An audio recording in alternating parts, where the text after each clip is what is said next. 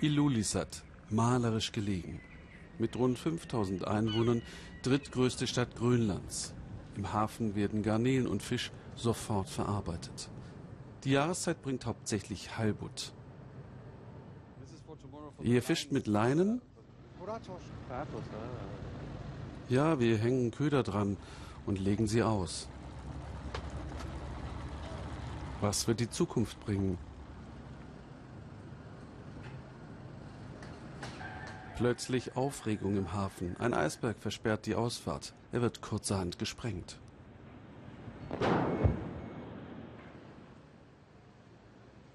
In der Stadt, die wie alle Siedlungen Grönlands nur per Flugzeug zu erreichen ist, jede Menge Motive für Touristen. Noch hängt Fisch zum Trocknen am Balkon. Aber ist Grönlands Gesellschaft bereit für den Sprung in die Zukunft? Ich bin verabredet mit Malina Abelsen. Sie begrüßt noch schnell eine Bekannte, erzählt von der Familie und der letzten Jagd auf Rentiere.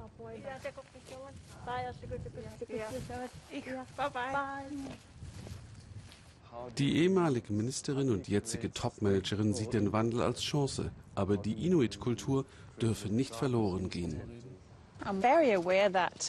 Mir ist sehr bewusst, dass ich Grönländerin bin. Mein Vater kam aus dem Süden Grönlands und ich liebe die Natur. Also Mir sind meine Inuit-Wurzeln wichtig und dieses Gefühl teilen wir alle in der Arktis.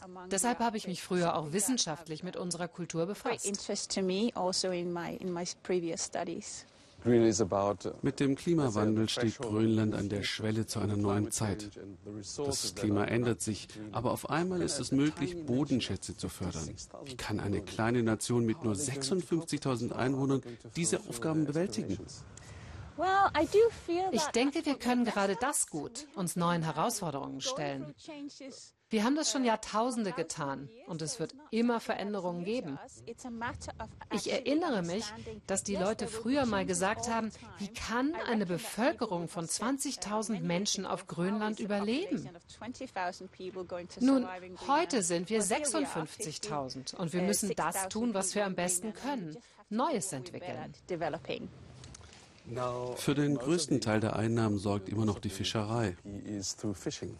Was schätzen Sie, welchen Anteil wird in Zukunft der Tourismus und die Ausbeutung der Bodenschätze haben? Die Fischerei wird für unseren Export weiterhin sehr wichtig sein, auch in der Zukunft. Wir sind ja vom Meer umgeben. Aber die grönländische Wirtschaft muss auf mehreren Pfeilern stehen. Der Tourismus ist dabei extrem wichtig. Wir müssen auch da eine Art Industrie entwickeln.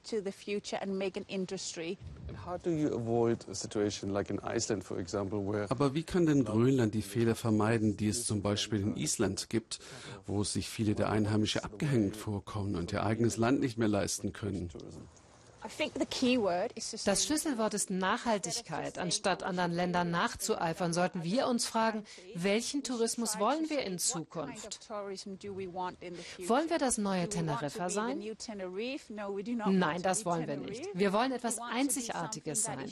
Die Leute, die nach Grönland kommen, haben oft schon viel von der Welt gesehen. Sie suchen etwas Exklusives, für das es sich lohnt, nach Grönland zu kommen. Es muss nachhaltig sein und es muss Hand in Hand mit den Menschen hier gehen working hand in hand with the local population.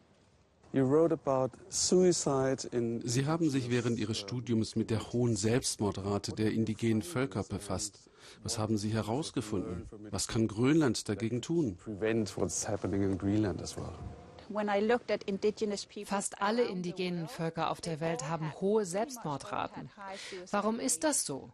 Liegt das an der schnellen Veränderung der Gesellschaft oder an fehlenden Vorbildern?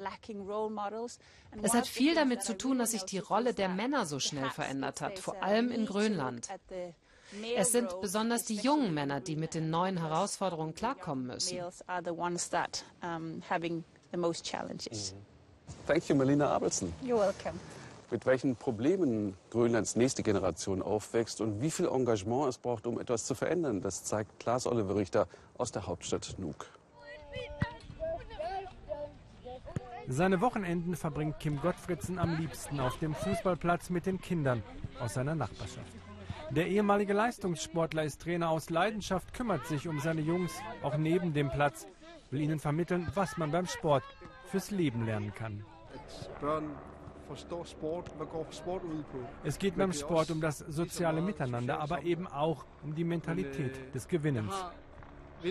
Mich hat der Leistungssport geprägt, das will ich weitergeben an die Kinder für ihre Zukunft. Ist das sehr wichtig.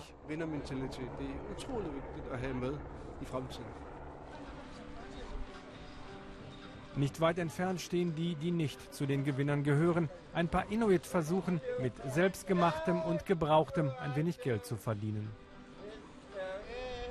Fast jeder zehnte Grönländer ist ohne Arbeit. Viele brechen die Schule ab. Alkoholismus ist weit verbreitet.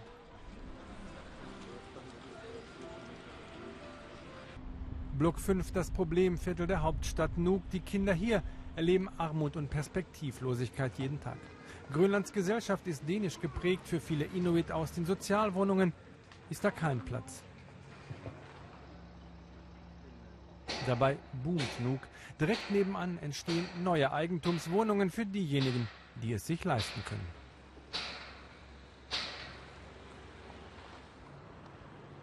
Wir sind am Rande der Hauptstadt, ein runtergekommenes Industriegebiet.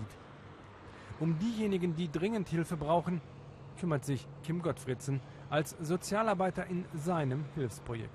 Ausgerechnet hier hat der 51-Jährige ein Paradies für Kinder geschaffen, ein Ort, an dem sie geschützt sind vor Gewalt und Elend in ihren Familien. Das Sozialamt schickt sie her. Nukwangwak ist schon 17, er muss heute das Bad wischen. Jeder, der hier lebt, ist mal dran, so ist die Regel. Nukwangwak war schon im Jugendknast vorbestraft wegen Diebstahls, später in Jugendgangs unterwegs. Ich will raus aus diesem Teufelskreis, sagt er. Naya wurde mehrfach von Verwandten missbraucht. Die 13-Jährige wollte sich umbringen wie so viele in Grönland. Ihre alkoholkranken Eltern haben sie nicht geschützt. Auch Kerti hat viel Gewalt zu Hause ertragen müssen, auch seine Eltern Alkoholiker. Um den kleinen Bruder hat er sich gekümmert. Inzwischen haben die Behörden den Eltern das Sorgerecht entzogen. Für zwölf Wochen leben sie hier gemeinsam, sollen zum ersten Mal in ihrem Leben Kraft und Selbstvertrauen tanken, beschützt, aber auch gefordert. Das ist das Konzept. Ich möchte, dass sie merken, dass sie eine Zukunft haben, dass sie gesund sind und fit, dass sie stärker sind als die Katastrophen ihrer Kindheit, dass sie diese überwinden können und ihr eigenes Ich finden. Raus aus der Stadt, ab in die Natur, die eigenen Grenzen erfahren, das ist Kims Plan für die nächsten Tage und eine echte Herausforderung für die drei. Wir haben jetzt Zeit, den Kindern zuzuhören. Wenn sie reden wollen, dann reden sie, während wir wandern. Wir können dann diskutieren, Ratschläge geben oder eben auch nicht. Und dann schweigen wir und genießen einfach die Ruhe. Mit unseren Dreharbeiten sind die drei Jugendlichen einverstanden, über sich erzählen wollen sie aber noch nicht. Sie fühlen sich unsicher.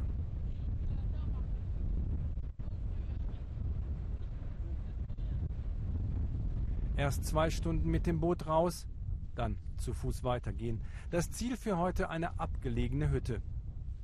Handys funktionieren hier nicht, die drei müssen sich auf Kim verlassen.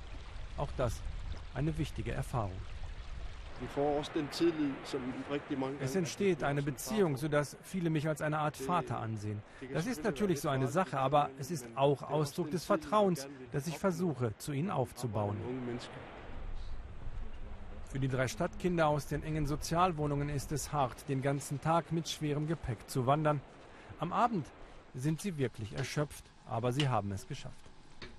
Erlebnisse wie diese sollen ihnen Selbstbewusstsein und Kraft geben, denn in ein paar Wochen müssen sie wieder zurück in ihr altes Leben. Ein paar Wünsche für ihre Zukunft haben sie aber schon. Ich wollte ja immer Fischer werden. Das ist mein Traum. Ich komme aus einer Fischerfamilie und ich will diesen Traum für mich auch wahr machen.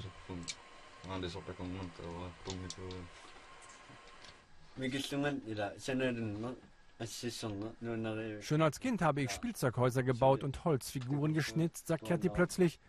Und ich liebe Mathematik, Kopfrechnen, Geometrie. Das möchte ich später machen.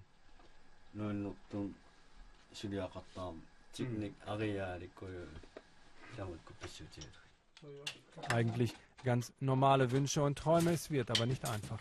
Denn ihre Familien und ihr Umfeld, die werden sich nicht verändern. Dennoch glaubt Kim Gottfriedsen an die drei und ihre Zukunft. Warum ich das mache? Weil ich die Kinder später auf der Straße treffen kann und sie lächeln. Weil sie und ihre Eltern sich bedanken. Weil Jugendliche sich an mich wenden und fragen, ob sie auch zu uns kommen können. Insgesamt zwölf Wochen bleiben sie in der Obhut von Kim Gottfriedsen. Er hat noch einige Ausflüge wie diesen für sie geplant. Danach geht es wieder zurück in ihre Familien oder in das staatliche Kinderheim. Und dann wird sich zeigen, ob die drei stark genug sind.